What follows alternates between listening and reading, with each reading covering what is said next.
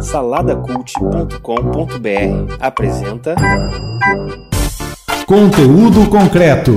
Conhecimento relevante em formato descontraído.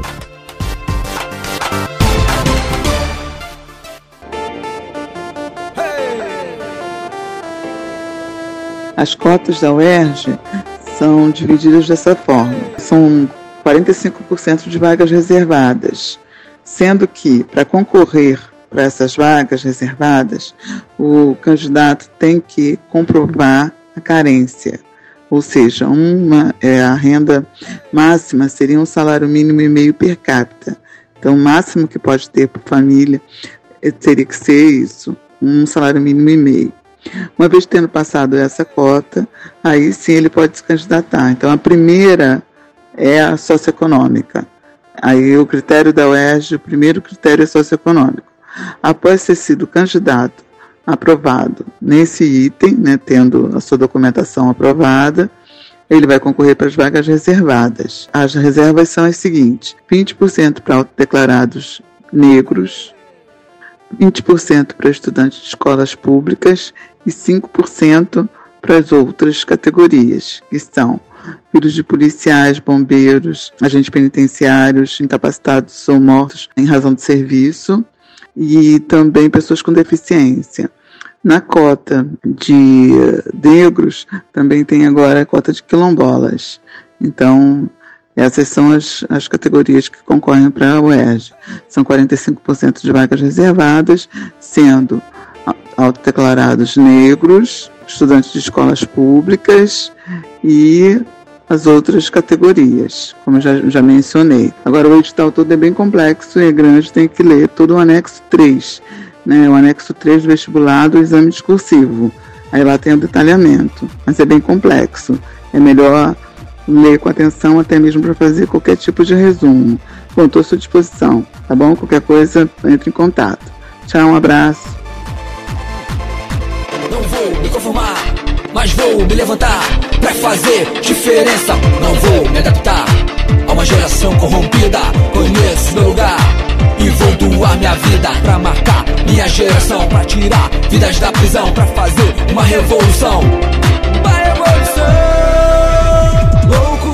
Olá, você que está aí pelas rampas da UERJ Mediações. Meu nome é Kleber Pereira e eu estou aqui em mais um conteúdo concreto. Esse programa que é feito numa parceria do site saladacult.com.br e da Rádio UERJ, a nossa querida, amada, salve, salve, Rádio UERJ. Nós estamos aqui hoje para falar de mais um daqueles assuntos relevantes, sobretudo no tempo que a gente vive hoje, né? Nós estamos aqui para poder falar um pouco hoje sobre ações afirmativas, sistemas de cotas étnico-raciais né, e sociais também aqui. Nós estamos aqui para poder tratar desse assunto e para isso eu não estou sozinho, não. Eu estou aqui com a professora Eleusa Matos. Foi aluna do Instituto de Letras aqui, oriunda de cotas para entrar na UERJ e é autora do livro Negra, Pobre, Gorda Crente, os caminhos nem sempre são suaves para o magistério. E também do livro Colocando a Casa em Ordem. Isso, temos hoje uma escritora aí. Tudo bom, Eleusa? Olá, um prazer estar aqui, participar desse bate-papo aqui e discutir esse assunto tão relevante para todos nós. E além dela, a gente tem aqui também na mesa conosco a professora Elielma Aires. Tudo bom, Elielma? Tudo bom. Elielma é lá do CAIAC, né? Foi lá diretora no CAIAC e é professora da Faculdade de Educação aqui. Sim, sou professora da Faculdade de Educação, professora de Antropologia e Educação. Então, Elielma, o que é o CAIAC? É a Coordenadoria de Articulação e Iniciação Acadêmicas. Ela foi criada com o intuito de agregar os programas do PRO-Iniciar, PRO-Iniciar Pedagógico, PRO-Iniciar de Serviço Social e PRO-Iniciar Administrativo, que é responsável basicamente por atender os alunos que ingressam por reservas de vagas. Então, a ideia inicial era articular os programas, tanto pensar parcerias internas e externas, para assegurar que esses três programas, esses três projetos fossem atendidos na sua tranquilidade, né, com alguma tranquilidade. A Eliana está falando de uma coisa que é onde a gente começa o nosso papo, né? A história da, das cotas na UERJ, ela tem aí mais de 15 anos já, e durante esse tempo todo a gente foi criando instrumentos, né? Foi criando formas, criando estratégias para poder fazer tanto a manutenção desses alunos aqui, quanto tentando dar para eles o apoio necessário, o amparo necessário. Essas iniciativas que você falou fazem parte disso. Sim, sim. Como é que funciona o ProIniciar para esse tipo de, de âmbito? Então, o ProIniciar, como eu já disse, o primeiro ProIniciar que o aluno tem contato é com, com o serviço social. Né? O ProIniciar presta assessoria também para o vestibular né, para o DESEA. Então, o aluno, você sabe, né, o programa da UERJ, ele é bem diferente das universidades federais. O primeiro recorte é o a gente pode chamar de socioeconômico. Então, ele apresenta uma documentação que tem que ter uma renda per capita de até um salário mínimo e meio, isso no momento do vestibular. Uma vez então, ingressando pela reserva de vagas, ele é um potencial candidato às bolsas. Então, uma vez que ele ingressou no vestibular via reserva de vagas, ele, depois que apresentou esse, essa documentação, o serviço social faz essa análise, ele concorre para o vestibular, ingressou no vestibular e ele preenche um formulário aderindo à bolsa. E aí ele recebe a bolsa. Entra então para o iniciar administrativo, que é esse que cuida justamente das bolsas, né? Tanto do pagamento das bolsas, quanto de abertura de conta e toda essa burocracia que envolve o pagamento regular das bolsas. E o iniciar o pedagógico, que atende especificamente com oficinas, que não é um, não é um departamento, então não pode oferecer, é, não pode oferecer em alguma medida cursos regulares, mas apresenta sim as oficinas, que são uma forma de ter a, as atividades complementares, que por lei eles têm que, que ter, né? A gente está falando aqui da, do que é o sistema de cotas, do que é uma política de cotas em universidade, é, Eleus entrou para o sistema de cotas. Sim, no ano de 2003. Primeiro ano também. Primeiro ano. como, é, como é que foi isso? Como é que você descobriu? Como é que você se, se ligou nessa ideia de entrar na universidade pelo sistema de cotas? Foi através de um curso pré-vestibular comunitário social. Na verdade, eu sou, eu sou moradora de Baixada, sou do Pantanal. Caxias, né? Eu gosto sempre de falar que eu não sei a realidade dos pobres que me ouvem. Eu falo que de pobre eu entendo um uhum. pouquinho. De pobre eu entendo. Eu sou de uma família grande. Papai teve 16 filhos. Papai criou todo mundo em escolas públicas, escolas públicas da Baixada. Uhum. Eu gosto de deixar isso bem claro, porque realidade de escola de pública de Baixada é diferente de escola pública. Na Zona Sul? É, exatamente. Uhum. Eu gosto de deixar isso bem claro. Então, Zona, Zona Sul do Rio de Janeiro. A nossa realidade de público na Baixada é que nada público presta. Isso é construído desde a infância. Eu hoje estou como professora, sou professora em escola pública na Baixada e todos meus alunos acreditam que tudo que é público não presta, que universidade pública não presta. Esse conceito eu tinha. Lá em 2003. Em 2003. Com 31 anos de idade. As realidades que a gente encontra é, quando a gente fala das realidades étnicas no Brasil, sobretudo a realidade negra, são muito próprias e muito plurais.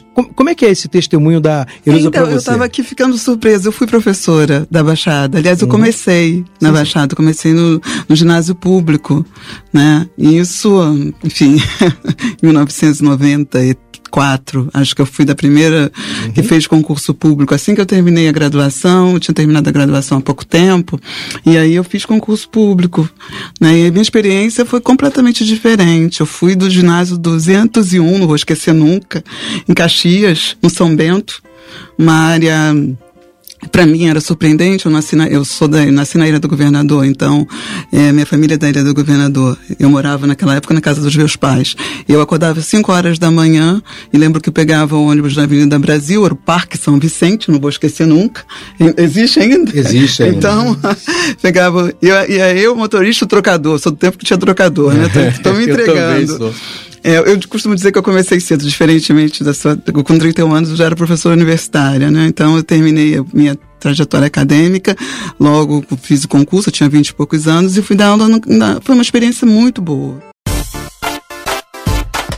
Você está ouvindo. Conteúdo concreto.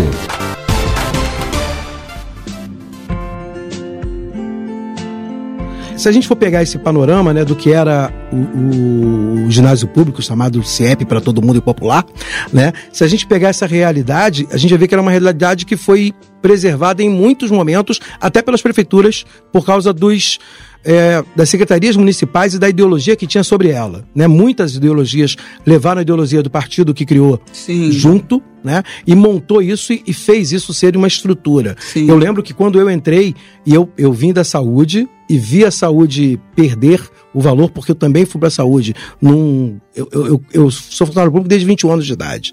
Eu fui para a saúde num panorama da Baixada em que qualquer um diria que é completamente irreal. Era irreal o que eu vivia na Baixada Fluminense, porque era do Programa Estadual de Saúde da Baixada.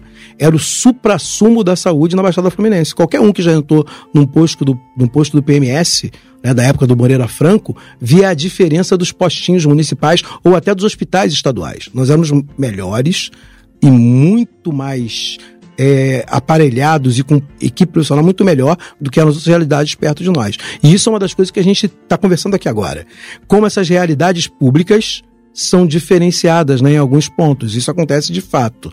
Voltando aqui um pouquinho nisso que a gente está falando agora. Qual é o papel de cotas raciais para vocês? Bom, sob esse ponto de vista, eu vou fazer uma pequena correção, e aí eu desculpa, mas é porque eu gosto de chamar de programa de ação afirmativa. Porque a cota é só um recorte. O programa é muito maior. Sim. Assim como eu estava listando os, os, ah, os projetos do ProIniciar, né, da CAIAC. Porque só a reserva de vagas não ga- garante um acesso diferenciado, mas ainda assim tem que lembrar que no caso da UERJ, e eu acho que talvez esse grande mérito da UERJ é não ter aberto mão do vestibular. Então, de alguma forma, a reserva de, eh, de vagas, ela garante um acesso diferenciado, ou melhor, só garante a reserva, os alunos vão concorrer entre eles.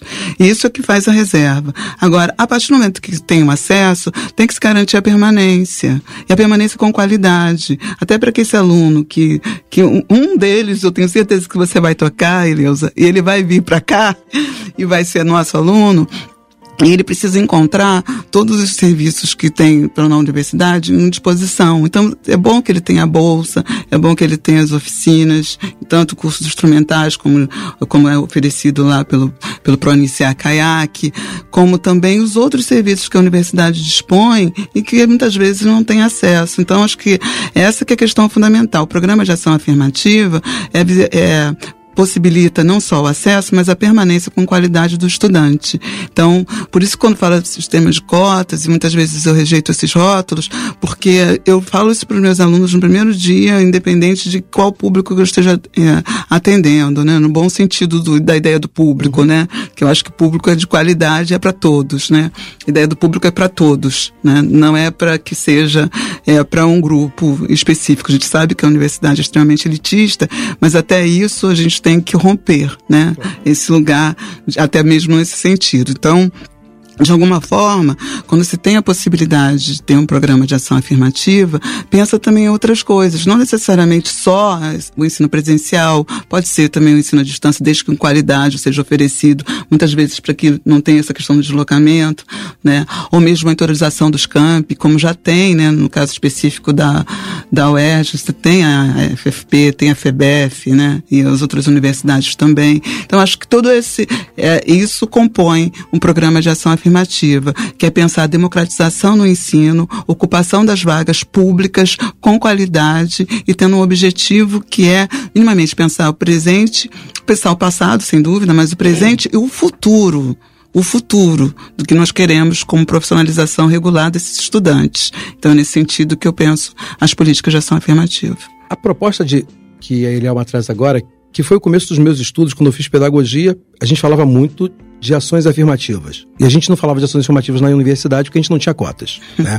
Então, políticas de ação afirmativa para nós era muito mais pautado pelo que a Eleusa falou, por exemplo, que na época tinha a ver com os ginásios feitos pelo PDT, né, os chamados CIEPs, né, que a gente tem por aí aos montes e que era muito uma estrutura que a gente via quando você colocava um recreador, quando você colocava pessoas que eram da comunidade, Pessoas que, que conheciam a Sim. história, que conheciam a identidade, que conheciam a etnicidade daquelas pessoas. Uhum. E que, por estar ali, davam valor para aquilo e, e botavam aquilo na escola. Uhum. Porque não era simplesmente você estar vestido de branco e azul, com meias branquinhas e todo engo- engomadinho, né? Era alguma coisa que ia além. Né, que dava pertencimento e que fazia realmente uma ação de afirmação do que você era, dentro do que você era, e valorava aquilo para que aquilo crescesse, para que aquilo subisse, e entendi perfeitamente como ele Elma colocou.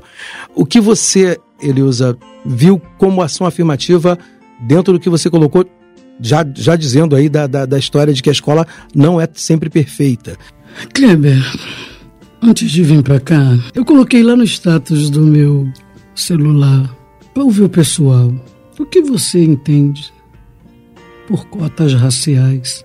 Você é contra ou é a favor? E por que você é contra ou a favor? Eu queria ouvir o povo. A gente vê essa revolta toda do povo contra ra- cotas raciais. Eles não sabem o que estão falando, sabe? Eles não sabem o que é. Eu às vezes acho que a gente usa às vezes muitos termos técnicos e o povo não entende o que a gente diz. Eu estou ali com a resposta porque o, o povo que tem no meu WhatsApp é o povo que fica ouvindo jornal, que vê jornal. É o povo que escuta a mídia, não é o povo que escuta isso aqui, entendeu? Então eu gosto de ouvir esse povo, entendeu? Pode acreditar no que eu estou te dizendo. Todo mundo contra. E por que que são contra? Eles não sabem o que é. Sabe? Ah, cotas raciais promove o racismo. Todo mundo é igual, todo mundo tem o cérebro igual. Que que é isso? Que que é isso, gente? Me dá uma tristeza esse negócio. Como é que pode? Como é que eles vão chegar lá sem saber nada? Meu Deus. Kleber, eu entrei aqui. Sabe qual foi a minha média para entrar no vestibular aqui? 5,3. Eu nunca entraria na UERJ com essa média se não fosse pelas cotas. Então as cotas fazem um, um rasgo no acesso. Com É isso. certeza. Agora deixa eu falar uma coisa. Uhum. Meu CR nunca foi abaixo de 8. Quem explica isso? Acesso. Por que, que o povo lá fora não sabe disso? Por que, que as pessoas não entendem que a dificuldade é chegar, não é estudar? A dificuldade que o, que o, o negro tem não é de, de acompanhar o curso, não. Como é que você, vindo dessa realidade, teve a ideia de entrar para a universidade? Bom, entrei para a universidade, como eu, 31 anos de idade, minha irmã chegou e falou assim: Leusa, vamos fazer um pré-vestibular comunitário social para entrar numa universidade pública? A minha pergunta para ela foi: e universidade pública presta? Não tem como eu deixar de falar isso, porque na minha mente, de mulher pobre, de baixada, criada com o conceito de que tudo público não prestava. Ela, as melhores universidades, Leusa, são as públicas. Vamos fazer esse curso. Aí foi na aula inaugural. Um negro estava lá. Pré-vestibular para negros e carentes. PVNC. Educafro. Era a sigla. Eles que promoviam esses eventos, acho que até hoje existe essa Educafro. Aí na aula inaugural, eles deram aquela aula falando do projeto, da possibilidade. Você que sempre estudou em escola pública, porque seu pai sua mãe não podiam pagar a escola. E era minha realidade, papai e mamãe não podiam pagar a escola para mim. Por que, que agora você vai pagar a faculdade? Você vai estudar para passar para uma pública. Mas como é que você vai conseguir passar? Porque eu passei o meu tempo na escola, copiando e decorando, copiando e decorando, que é a realidade das escolas que eu estudei. A gente passa o tempo na escola copiando do quadro e decorando para fazer prova. Quando chega a hora de encarar um vestibular, a gente descobre que o sistema não quer quem copia e quem decora. O sistema quer quem pense. E a escola que eu estudei não me ensinou a pensar. me ensinou a copiar e me ensinou a decorar. Mas você acreditou que dava para entrar então? E Com aquela cotas- aula inaugural, Uhum. quem é que não vai acreditar? E aquela equipe daquele projeto, daquela Educafro, aquela equipe, aqueles professores voluntários não recebiam nada. Era todo sábado, de sete da manhã até cinco da tarde. A gente estudando, duas salas cheias. Ali eu fui estudando, com quatro filhas pequenas. Estudando, estudando, estudando, estudando, estudando, estudando. Informaram sobre o sistema de cotas, a possibilidade. Foi quando eu conheci a UERJ, assisti umas aulas aqui na Concha Acústica que a UERJ promoveu para alunos que iam prestar vestibular. Vim aqui, eu registro isso na história desse livro, assisti umas aulas ali, fiz o primeiro vestibular, não consegui passar, mas eu tinha decidido, eu vou fazer não é para passar, é até passar. E no segundo ano eu passei para português francês. Você está ouvindo conteúdo concreto. Despencados de voos cansativos, complicados e pensativos, machucados após tantos crivos, blindados com nossos motivos, amuados, reflexivos e dali antidepressivos, acanhados entre discos e livros inofensivos.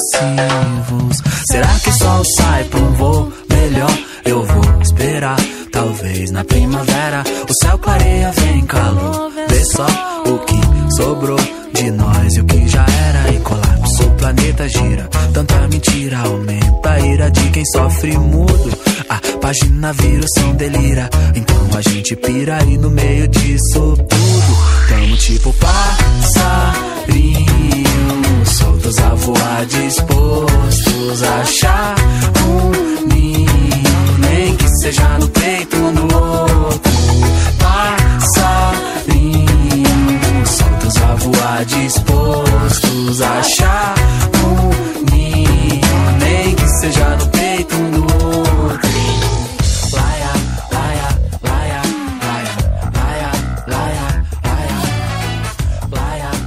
Nessa mesa de hoje a gente ia contar também com Renato Ferreira do Educafro, que infelizmente não pôde estar com a gente, teve uma emergência, e a gente conseguiu um áudio dele aí para tentar falar um pouco sobre esse assunto, sobre esse tema, falar um pouquinho o que isso é para ele, a gente vai rodar um pouquinho e a gente depois vai continuar o nosso papo a partir daí. Olá, gostaria muito de agradecer o convite para participar desse programa. Me sinto honrado com o convite. Eu me chamo Renato Ferreira, eu sou advogado, professor universitário. Me especializei em direitos humanos e na questão das relações raciais. Já há bastante tempo atuo junto a algumas instituições do movimento negro, descrevendo essa trajetória com diversos companheiros também que militam no Brasil em prol da igualdade racial é, um dos grandes feitos dessa nossa trajetória foi ter ajudado na aprovação do Estatuto da Igualdade Racial e das leis de cotas raciais nas universidades, bem como no concurso público.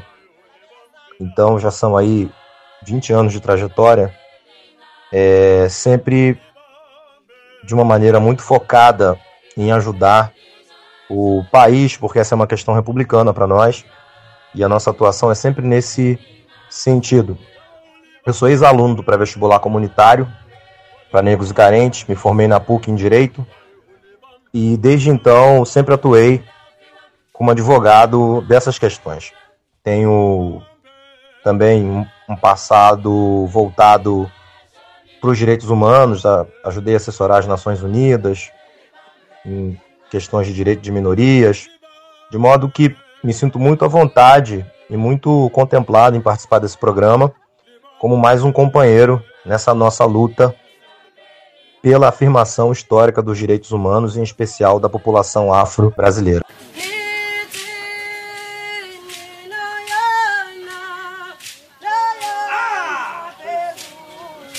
Então, o Educafro, Educação e Cidadania de Afrodescendentes e Carentes, uma instituição que foi fundada na década de 90 para promover o ingresso de pessoas pobres e negras na educação superior. O projeto é autossustentável, os alunos é, dão uma pequena contribuição e esse dinheiro é utilizado para pagar a passagem dos professores e lanche dos professores e coordenadores que são voluntários, geralmente ex-alunos do projeto, que se dedicam aos finais de semana com esse intuito de trabalhar para fazer com que essas pessoas possam vencer pela educação.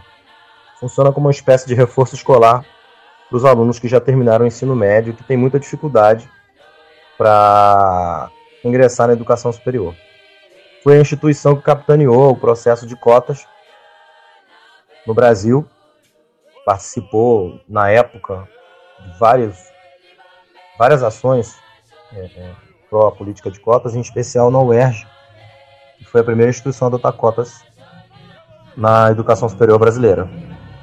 Eu sou aluno, ex-aluno do projeto, é, fiz direito na PUC com bolsa do projeto e depois me tornei advogado do, do, do projeto e sou hoje conselheiro do projeto. Já depois de ter sido aluno, fui coordenador, fui professor, fui advogado, coordenador geral da instituição aqui no Rio e hoje sou conselheiro. Com outros conselheiros também a gente vai tentando fazer com que o projeto possa avançar. O nosso objetivo é sempre fazer com que as pessoas pobres e negras possam vencer e ajudamos a criar ações nesse sentido. Várias parcerias na iniciativa pública e privada. Nosso objetivo é sempre esse.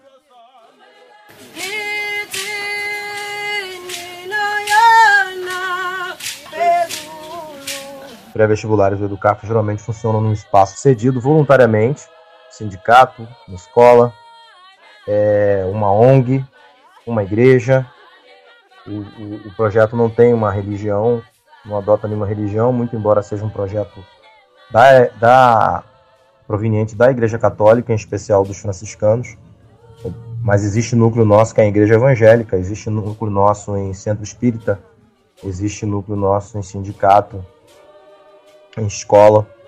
Então, os voluntários é, geralmente os coordenadores da própria instituição, montam um núcleo, chamam os alunos e convocam os professores, fazem propaganda, e um núcleo ajuda o outro, e aí mais um núcleo é montado e as aulas começam. Geralmente as aulas são final de semana, finais de semana, geralmente tem aula é, ao longo da semana também. Esse tipo de iniciativa é, tornou-se um, um, modelo de sucesso no Brasil. Né? Hoje nós temos pré-vestibulares em várias instituições que funcionam na mesma dinâmica do Educafro, a partir dessa ideia do Educafro, mas com suas variantes. A própria UERJ tem pré-vestibular, no sindicato da UERJ tem pré-vestibular inspirado no projeto Educafro.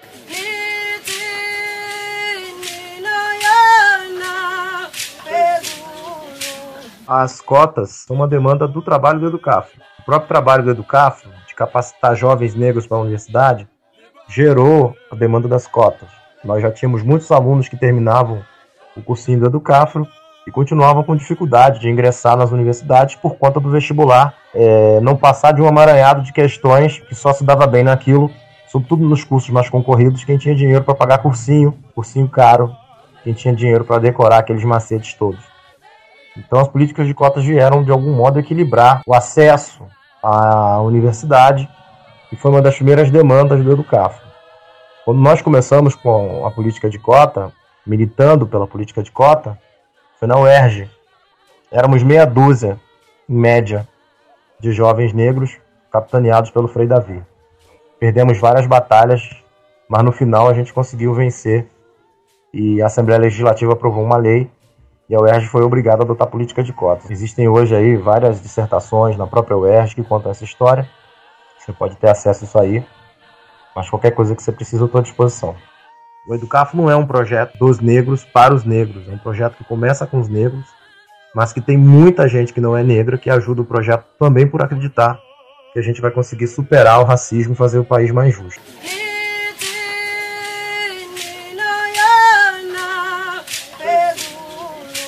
é o que nos une, a luta contra essa que nós consideramos que é uma das maiores injustiças do nosso país. Esse racismo estrutural sofrido pela população negra.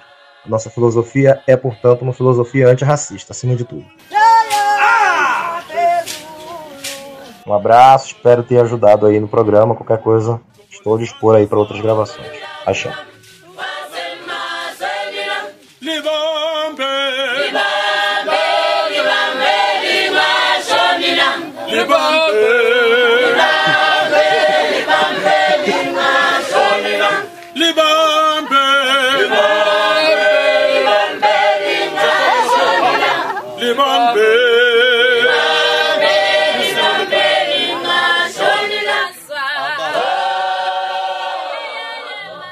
Isso que a Eleusa coloca aí sobre o papel dos pré-vestibulares, né? Sobretudo os pré-vestibulares que têm uma conduta étnica, né? Que, que, que, que trazem consciência ao mesmo tempo que trazem a possibilidade para os alunos, né? Eles formam alunos que eventualmente podem não estar tão preparados e por isso são pré-vestibulares comunitários, né? Porque tem gente que paga, paga pré-vestibular, esses não são os comunitários, e tem uma outra condição, né? São treinamentos específicos para entrar na faculdade e o Educafro treina aí esse recorte para poder trazer a mesma realidade para as pessoas carentes e negras e, e as pessoas que têm menos possibilidades aí, sobretudo os oriundos de escolas públicas.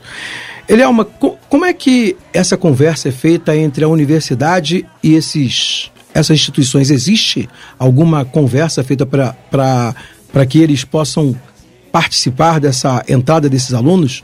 Sim, tem sim. Tem um programa específico chamado PROEM. O PROEM ele é dedicado especificamente para as escolas públicas. Então, são, são parcerias com escolas públicas e nas escolas públicas tem um professor que geralmente faz essa ponte entre, faz essa mediação entre a universidade e a escola, geralmente ensino de, eh, alunos de ensino médio.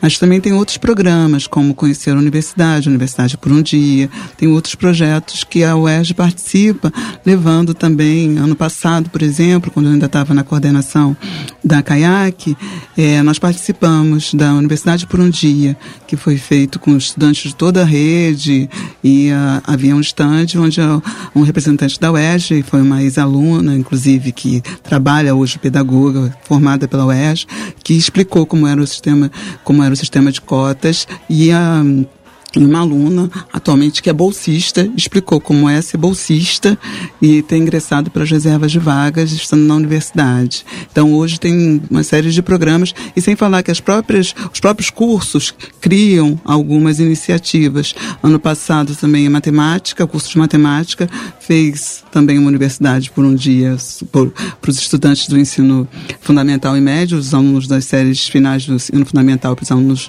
do ensino médio, e também também esse ano História fez. Então, assim, há vários projetos.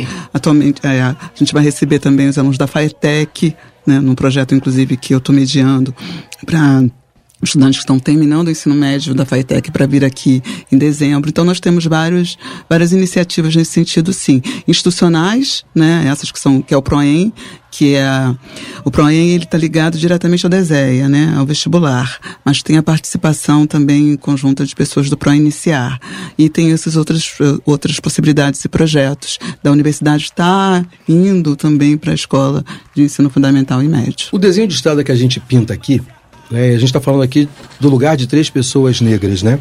Acho que nós temos, obviamente, nossa vivência com essa realidade. Eu estudei aqui, fiz pedagogia, Eu faço também. psicologia. É, nós três, né?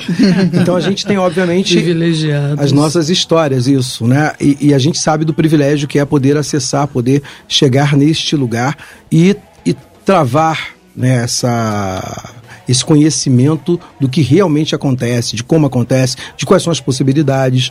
Porque muitas vezes quem está lá na ponta da linha, às vezes não vê todas as possibilidades, e você colocou muito bem, Eliosa, quando você falou do Educrafro e do papel de uma aula inaugural né, num curso pré-vestibular, que pode ter na cabeça de uma pessoa que, na verdade, nunca imaginou aquilo. Né? Muitas pessoas nunca imaginaram estar na universidade, nem pública e às vezes nem privada. Né? Ou quando pensam na privada, pensam de maneira utilitarista. Né? Eu vou fazer mais um pouquinho para poder ter um, uma possibilidade maior de colocação no mercado de trabalho, mas ele não pensa aquilo como lugar de conhecimento, de crescimento, de engrandecimento e de formação de fato. O que ele quer de verdade é muito mais uma capacitação. Acho que é meio tem muito aquela história do nosso do nosso da nossa formação técnica instrumental, né, de alguns anos e anos e anos atrás. O que a gente desenha aqui quando a gente conversa é um pouco a, a realidade como era quando você entrou, né, Eleusa? E o que a Elielma conta é como a gente avançou. Essas iniciativas que você falou, Nelma, elas têm quanto tempo? Ó, a, a, o, a foi criada em 2014 2012. É, em 2012. Vamos falar só no caiaque. Você saiu quando, Eleusa? Saí em 2011, né?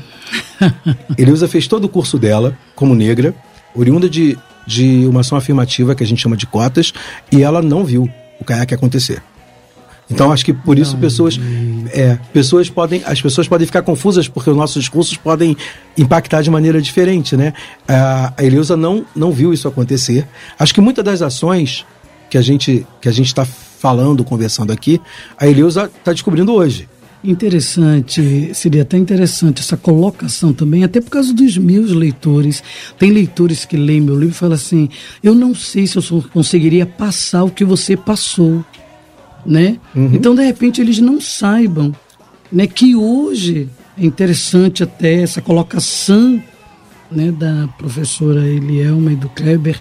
Hoje, como é que as coisas, as ações afirmativas que existem hoje aqui na UERJ, até para as pessoas que leram meu livro, alunos, mães de alunos, que leiam, leram meu livro e viram assim, quantas coisas, como foi difícil a permanência aqui na UERJ, que eu entrei em 2013, então o acesso né? As cotas me permitiram entrar, mas as ações afir- afirmativas, como a professora Elielma falou, não estavam tão consolidadas Sim. Exatamente. como estão hoje. Sim. Então é importante essa colocação, essa fala, até para as pessoas que leram meu livro perderem esse medo também, que eu acho que tem pessoas que leram que fica, eu não sei, eu não sei se eu devo, eu não sei se eu consigo, eu não sei. Então é importante essa fala. É, Eleusa, Eleusa Matos é autora do livro, vamos lembrar aí, né? Negra, pobre, gorda e crente. Os caminhos nem sempre são suaves para o magistério, porque Eleusa fez é, licenciatura em letras, né? Português francês. E, e, e essa trajetória, desde a entrada das cotas, e acho que é isso que a gente meio que quer desenhar aqui, quer falar um pouco sobre como foi essa história, essa historicidade das cotas, a gente saiu de um lugar onde as cotas foram colocadas, postas como uma necessidade de fazer um corte, né? E esse corte era o corte de acesso para uma série de pessoas que não tinham esse acesso, e aí negras, pobres, carentes, oriundos de escolas públicas e outras questões mais. A gente está falando aqui especificamente de cotas raciais, porque é um histórico enorme aí de anos e anos que houve, que houve de escravidão e etc e tal. É uma coisa que a gente pode conversar em outro momento, mas ela tem essa carinha aí, e a gente sabe que é essa a natureza que trouxe, mas como Eleusa colocou muito bem, não foi fácil. Né? A gente detecta aí, se você entrou em 2003, e o caiaque, por exemplo, caiaque é o que mesmo, Eliel? Coordenadoria de Articulação e Iniciação Acadêmicas. Olha só, articulação e iniciação Acadêmicas. acadêmicas. Criou-se uma coordenadoria por uma necessidade que a Eleusa descreve de maneira muito contundente e muito bem. Mas demoraram 10 anos, né? Quase. Mas antes tinha o ProIniciar. Eu- O que eu acho que tem que ser reforçado é que não tá, a política não estava consolidada. Não, foi o que ela falou, Foi, claro. uma- foi isso, eu acho que foi Não, ela importante. colocou muito bem, claro. É, não estava consolidada. Então havia essas iniciativas, elas, né, até mesmo como a gente já falou aqui, próprio aqui mesmo, né, se tinha outras iniciativas como você mencionou do seu orientador, né? Uhum. Então você tinha essas iniciativas, né, mas elas não eram regulares. O programa Políticas da Cor. É, políticas públicas e políticas da cor. Pois é, então, já havia iniciativas, né? Acho que em 2002. Sim, sim. Mas não estavam reunidas numa coordenadoria. Então, a partir do momento que se criou a coordenadoria, houve a reunião desses projetos e uma articulação efetiva com parcerias internas e externas. E acho que grande parte, se tem que dizer, é, a primeira, a gente chama de primeira geração, eu também tenho um livro, não sobre, mas sobre a o vestibular da UERJ, né, minha tese de doutorado, saiu também numa uma publicação aqui pela universidade, inclusive. E nesse primeiro ano, que eu acho que vocês foram, vocês que são os pioneiros. Quando vejo que o UERJ é pioneira, não, os estudantes foram pioneiros. A Universidade do Estado do Rio de Janeiro, assim, junto com as outras universidades estaduais, elas tiveram, no primeiro ano, que adotar por uma medida externa ao UERJ. Com certeza. Então, quem fez acontecer, de fato, as políticas de ação afirmativa aqui foram os estudantes, os professores e os funcionários efetivamente engajados. Isso que foi diferente. Isso que foi a diferença da UERJ com relação às outras universidades. A UERJ tornou sua uma política que veio de uma forma exógena, veio de fora. Para dentro, e imposta. Verdade. Então, Por é, o decreto, por pioneirismo. Então, o pioneirismo é de vocês, vocês que são os pioneiros. E os pioneiros, você sabe, as flechas, né? Então, passando essa fase, essas políticas estão consolidadas. Mas esse momento atual, ele está de uma outra forma. E não é porque institucionalmente eu nem estou mais vinculada, mas estou falando de uma, de uma ideia de que a universidade tornou sua. Isso é efetivo. E ao longo desses anos. mas foi necessário também que os próprios estudantes fizessem a pauta. Porque algumas coisas, eu gostei muito da sua ponderação. É, todos nós aqui somos negros, mas cada um está num lugar de ser negro. E com, de uma forma, com o coração e com a mente, né? Então cada um de nós tem aqui um lugar. Então, de onde eu venho e de onde eu posso falar, algumas das políticas, algumas das dificuldades que os estudantes vocês encontraram, eu não encontrei. Até porque não tinha política de ação afirmativa, não tinha cota quando eu estudei aqui. Então, a minha realidade como estudante universitária, de UERJ, era de contar nos dedos quem eu podia chamar de negro. Eu também. E no meu andar, talvez eu não conseguisse passar de, um, de cinco dedos. É, eu eu né? acabei em Então, 2000, né? Quando eu acabei, Tem que falar o ano. é, Eu acabei em 91. eu estava bem mais perto das cotas que você. Vou pensar assim. Vamos só pensar assim. São É, realidades diferentes. Muito sabe? diferente. Como é que você conseguiu juntar isso, Kleber? É essa a ideia, né? A ideia é Eu justamente entrei essa. aqui, menina. É. E, isso, e acho que isso cria esse amargo para a gente entender com como essa certeza. história foi colocada e contada, né? O lugar que você entrou, né, a forma de entrar, te dava uma outra lógica de pertencimento, uma outra fundamentação de, entrar, de entrada que, que, que fazia com que você tivesse que vir de um lugar de classe média ou classe média baixa para estar na universidade. Isso era um fato. É, o prestígio que eu, de certa forma, tive, né? Porque meu pai era um pai, era um pai ferroviário, funcionário público, Eu emprego também. estável, né? Ele tinha uma série de condições, só quatro filhos, né? Ele tinha uma série de condições que na minha geração muitas pessoas não tinham, que eram dez crianças na mesma casa, né? Que, que, que, que eram que eram pautados dentro de uma de uma política de emprego em que ele entrava num saía do outro, entrava num, não tinha estabilidade, né? E aí essa necessidade já apareceu quando eu estava aqui. Quando eu comecei, quando eu saí da, da, da, da universidade e comecei a conversar sobre isso, eu estava sendo um pedagogo. Eu, como pedagogo, comecei a discutir questões étnicas para a entrada na universidade, né? Que eu vi logo depois, quando eu estava saindo, eu já estava militando porque eu já era funcionário da universidade. Eu acho que essa história que a gente está contando para as pessoas entenderem de fato o que, que é isso, entenderem como isso tem diferença no viés, né? Como isso tem diferença no que se produz hoje. E a Elielma falou uma coisa que eu acho interessante, que eu acho que Eleusa, se andar pelos nossos corredores hoje, vai perceber isso claramente. A gente tem uma UERJ com muito mais pessoas negras. Com muito mais diversidade. Isso. Muito mais pessoas pardas. Muito mais pessoas indígenas. Né? Porque ela hoje é mais diversa. Ela hoje é mais pertencente à cultura do que o nosso povo do entorno é, de verdade. E isso é uma coisa que a gente escreveu. É uma história que a gente escreveu. Com a ajuda de uma universidade que é plural, que é democrática, que é pública, né, e que graças a Deus é gratuita, né, e, que, e que faz a diferença por ser assim. Porque a partir desse lugar a gente consegue ter posição de fala. né. Acho que Eleusa, quando escreve um livro, né, Com fala um certeza. pouco disso. Né? Você pode escrever um livro. Né? Você é uma professora, e aí você escreve um livro que é lido, que é ouvido, porque você tem condições de expressar-se bem melhor do que talvez um- um- alguém que nunca tenha acessado um conhecimento melhor para poder escrever um livro.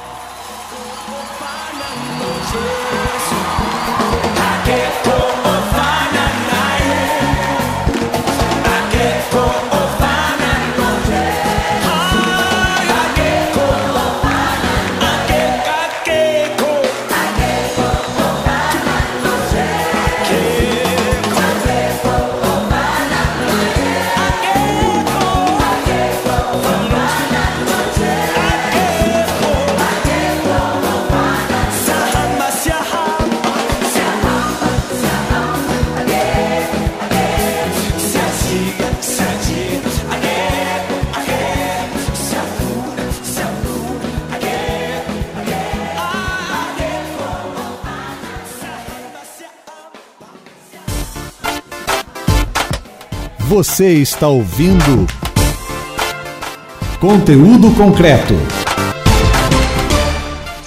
Como é que é para você escrever um livro e contar essa história para poder atingir pessoas? Ah, eu encerro o livro falando que esse é o meu grito, mas tem muitos gritos como esse. né? Talvez nem todos tiveram a oportunidade de registrar esse grito através de um livro. Mas com certeza eu vim entrando aqui pela UERJ e vendo essa diversidade. Né? E deixo até aqui essa fala. Ah, ele é uma que falou que nós fomos flechas.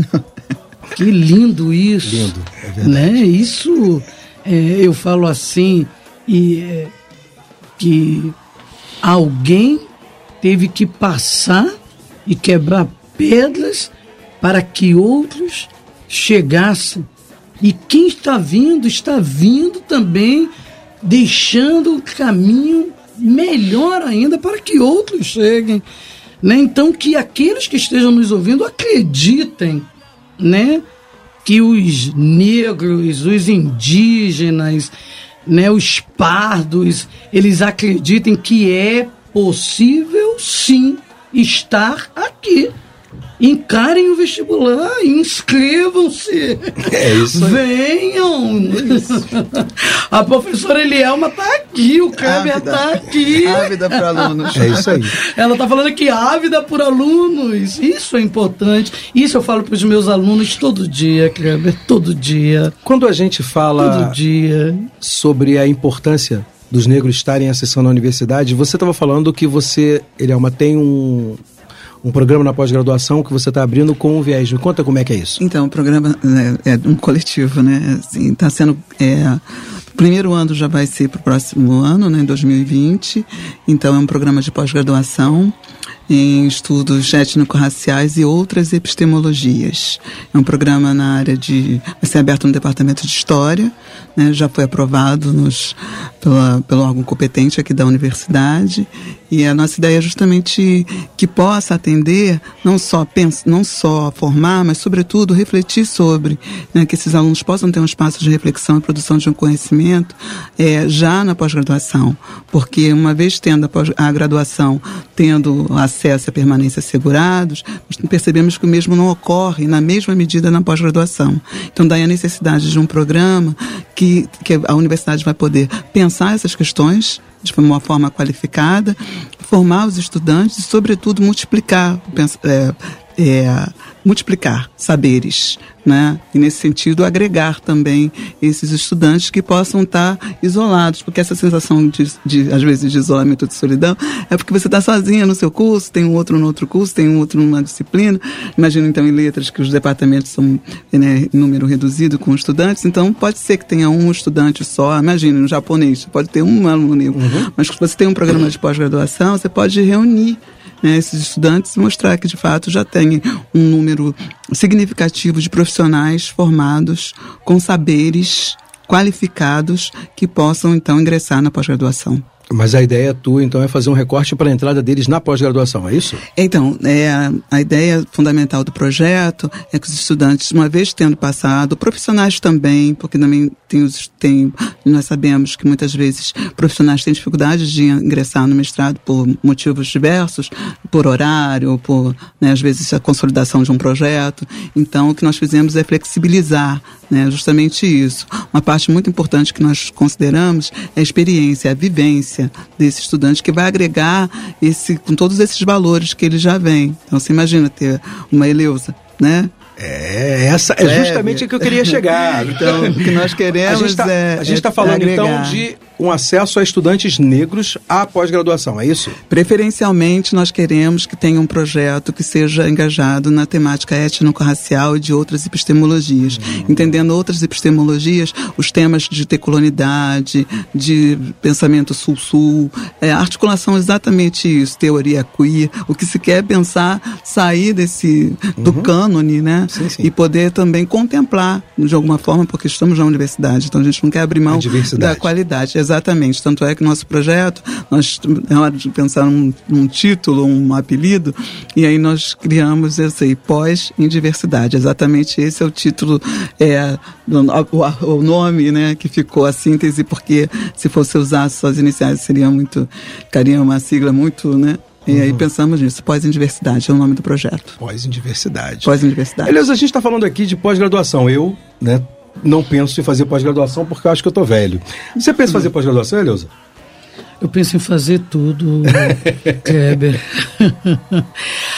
É, e acredite que você e a Elielma contribuíram para que alguns fantasmas morressem hoje. Que bom. Que bom Isso é- mesmo. e na verdade, Os é, fantasmas não deixam. Acredite. é, é curioso dizer, né? Eu tenho. A gente, a gente criou o programa Conteúdo Concreto justamente por causa dos fantasmas. né? Os fantasmas, isso, é engraçado isso, né? Porque eu- eu- me, incomodava, me incomodava muito as pessoas pensarem que a universidade, ou que o saber da universidade é sempre complexo. Né, que não tem como diluir essa fala, que as pessoas não vão acessar a- o que se fala aqui, o conhecimento que se fala aqui. E eu falava, não, é possível você acessar o conhecimento que se fala aqui de uma maneira muito mais fluida, muito mais bem colocada, né? E a gente tem descoberto com o conteúdo concreto que falar de questões como sofrimento, suicídio, negritude, eh, desamparo, eh, questões que são do, do- do popular, né? Que- Questões como mangá, né? Que, que da, da- da cultura japonesa, cultura grega, é possível falar para o povo entender, para as pessoas entenderem e que esse conhecimento é pautado aqui dentro. E essa questão da, da negritude, que eu acho que é uma questão que é tão cara para o Rio de Janeiro, né, como acontece com o Sudeste quase todo, e acontece na Bahia também de maneira muito clara, né, ele tem que ser propagado a partir daqui também. Porque nós vivemos essa experiência. Né? Nós, co- nós três, por exemplo, contamos essa história. Né? Nós somos imagem dessa história. De uma história que precisa ser conhecida, que precisa ser vista e que é vista a partir do viés da universidade que a universidade tem pertencimento claro, que as pessoas que aqui estão têm pertencimento para falar. E o conteúdo concreto se sente muito, muito é, confortável e feliz de poder falar e de dar esse espaço para que, essa, que essa voz seja pautada, seja colocada. Para vocês, na sociedade, essa mudança de paradigma, né, de que o negro não acessa, de que o carente não chega, de que o, o diverso não vai alcançar, agora sendo pautada diferente, como a gente viu aqui claramente, né, com várias ações que são afirmativas, mudou a sociedade que vocês veem em torno de vocês? Ah, com certeza. Como é que é essa mudança para vocês? Como é que é onde vocês estão e como é que vocês são recebidas como pessoas que agora têm lugar, um lugar para falar, uma voz diferenciada? Como é que é isso? Ô Kleber, eu. Você sabe que eu tenho dado palestras em alguns lugares, né? E na hora que pegam assim o nome, é Leusa Matos, graduada na UERJ. Respeita, né? Faz uma diferença, certo? Faz uma diferença, entendeu? Você percebe que aparência olham, mas quando olha o currículo, não adianta, é uma voz. É uma voz. É uma voz, entendeu? Então eu percebo que esse acesso, sabe, esse, esse diploma é mais que um diploma. Isso na minha vida foi um diferencial muito grande, sabe? Eu, eu fico assim, eu estou emocionada por conta disso. Eu estive num lugar um dia desse dando uma palestra e até falei com meu pai, papai, estive lá, meu pai falou assim, tu foi aonde? Tu deu palestra aonde? Que eu não sabia a importância do lugar onde eu estive. Papai falou assim, eu só conheço duas pessoas né, e falou o nome das duas pessoas muito importantes que esteve nesse lugar dando palestras. Papai falou assim: você foi lá dar palestras e eu não entendi. A pessoa não me apresentou como irmã, não, me apresentou assim, graduada em letras pela Universidade do Estado do Rio de Janeiro. Foi assim que me apresentaram. Então isso é diferente, sabe? Então eu falo isso, eu falo isso para todo mundo que está me ouvindo. É diferente. As pessoas ainda vão olhar tua cor, mas na hora que olharem teu currículo, vão ter que respeitar, Kleber. Vai ter, vai ter que falar assim: deixa eu parar para ouvir. Tem uma voz. Tá entendendo, Elielma? Isso, então isso vocês Sabe, isso aí é preconceito, existe, é real. As pessoas vão olhar, vão subestimar. Mas quando falar assim, ó. Não, peraí. Eu recomendo. O Ed está de portas abertas. E você, Delma, o que, que é para você? Então, eu acho que assim, à medida que você tem a política de ação afirmativa, com recorte étnico-racial, tem a possibilidade de ter o reconhecimento do negro como categoria jurídica. Então, assim, porque a categoria negro sempre esteve associada a uma posição de ser subalterno. Né? Então, a partir de 2012, né, que você tem uma lei federal, né, a partir do momento que você tem a lei da UERJ em 2003, né, que está lá para negros e, e autodeclarados negros e pardos, tem a possibilidade, então, de que essas categorias possam ser juridicamente reconhecidas como portadores de direito e de direito a acesso à universidade pública de qualidade. Então, isso que a Ilha falou é exatamente o que nós queremos com a política de ação afirmativa. Não é só formar né? Não é só formar, não é só informar, é, é auxiliar na promoção e na inserção de oportunidades com um grau diferenciado que a rubrica a qualidade que a universidade pública confere. Então, esse é exatamente. A, você falou, os conhecimentos são complexos, todos os conhecimentos são igualmente complexos, mas assim, é possível contemplar a complexidade do conhecimento e digerir de alguma forma para que todos possam ter acesso. Então, não, é, não tem mais esse momento de tanta diferenciação do que seria o conhecimento, é, o conhecimento que a gente pode dizer popular, né, o chamado anti, antes de senso comum e o conhecimento acadêmico. É possível, sim, fornecer informação, formação com qualidade para um público diferenciado. E é isso que as políticas de ação afirmativa têm mostrado. Então, a importância de ter a categoria negro associada a uma política positiva, né, é, é essa. É de traduzir em outros termos que agora você pode ser, sim, preto, professor, negro, doutor, e você pode ser sim, como se fosse assim, legitimado alguma coisa que era para ser um direito universal. Então agora, sim. de alguma forma, ter a política, e acho que essa é a importância da política com recorte étnico-racial, da possibilidade do reconhecimento. É,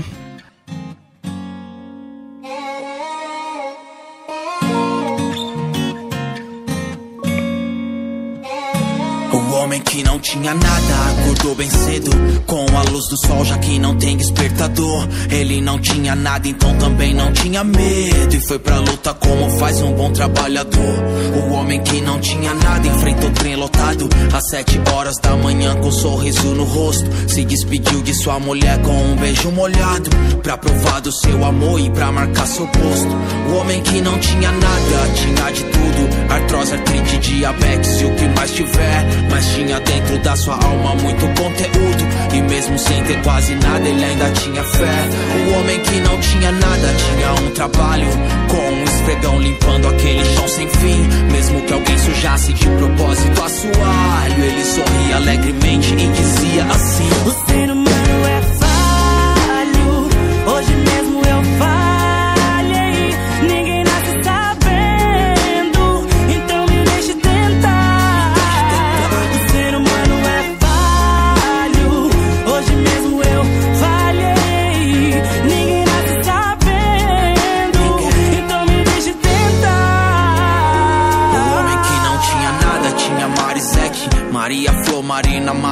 Ser o menor. Um tinha nove, uma doze, outra dezessete. A de quarenta sempre foi o seu amor maior. O homem que não tinha nada tinha um problema. Um dia antes mesmo foi. Gente, olha só. Eu queria deixar para vocês agora o microfone para vocês darem suas palavras finais, que infelizmente o nosso tempo não dura para sempre. Né? A gente está fechando esse programa. É um assunto que vai ficar em aberto. A gente vai voltar a falar dele certamente sobre outros vieses no conteúdo concreto. Né? Mas eu queria que vocês se despedissem aí do público e dissessem, deixassem uma mensagem para vocês. Pode, Adeusa, começar? Bom, minha palavra para o público que nos ouve, aos que estão já na UERJ, não parem, vão até o fim. Falo o que papai falou para mim. Quando eu passei, cheguei toda empolgada para falar com o papai. Passei no vestibular. Meu pai falou assim: você conseguiu mais fácil, mais difícil vai se terminar. pai é sempre assim, né? E ele não sabe como foi difícil passar. E eu falei: meu Deus, meu pai não sabe como foi difícil passar. mas ele profetizou que terminar foi mais difícil, mas não parem, vão até o fim. Aos que estão na UERJ ou em qualquer universidade, terminar é preciso. Não parem no caminho. E aos que não começaram, vem. Como a Elielma falou, Kleber e Eleusa foram festos. e outros colegas, outros pioneiros, já quebraram muitas pedras, está tudo mais consolidado. Né? A Elielma está aqui ávida, aguardando vocês chegarem, Exatamente. né? Para poder dar estrutura para vocês conseguirem terminar essa faculdade e conseguir ter uma representatividade lá na sociedade, no negro, do negro, do pardo, do preto. Eu gosto de falar assim, né? É importante isso. E brevemente estou com a minha pós-graduação, meu mestrado, É isso. meu doutorado. Pode ser nossa. É isso aí. Pode continuar já, já nossa. Fica ligado. É. E aí, Léoma, fala. Então, acho que a síntese né, desse argumento é que a universidade não sai da gente. Uma vez, a experiência de passar por uma universidade pública de qualidade, uma universidade como a UERJ, é, uma, uma coisa, é algo que não sai da gente. Né? Uma vez estando aqui, é, essa formação você leva. Né? E agrega muito mais do que propriamente um diploma, é, agrega muito mais do que formação, agrega informação e, e principalmente agrega valor para a vida. Então, acho que estando na universidade pública, é uma vez estando aqui, é uma oportunidade rara e que tem que ser aproveitada realmente, né, no sentido mais amplo do termo, né, no sentido de sorver o conhecimento que aqui está. E também trazer as suas experiências e saberes para constituir, assim, algo muito mais próximo do que a gente quer. Uma sociedade mais justa, mais democrática, né, acho que colabora efetivamente para a transformação social. Queria agradecer aos professores Elisa e Elielma. né? muito obrigado pela presença, pelo tempo de vocês, pelas palavras. E para você que ficou aí, emprestou uma cota do seu tempo pra gente. Fica com Deus e até a próxima. Conteúdo concreto. Apresentação: Kleber Pereira. Moderadores: Roberto Rodrigues e Max Gama. Equipe técnica: Daniel Barros, Gleidson Augustos e Eduardo Sobral. Locução: Vitor Quaresma. Produção: Rádio Erge e Salada Cult. Realização: Centro de Tecnologia Educacional CTE SR3.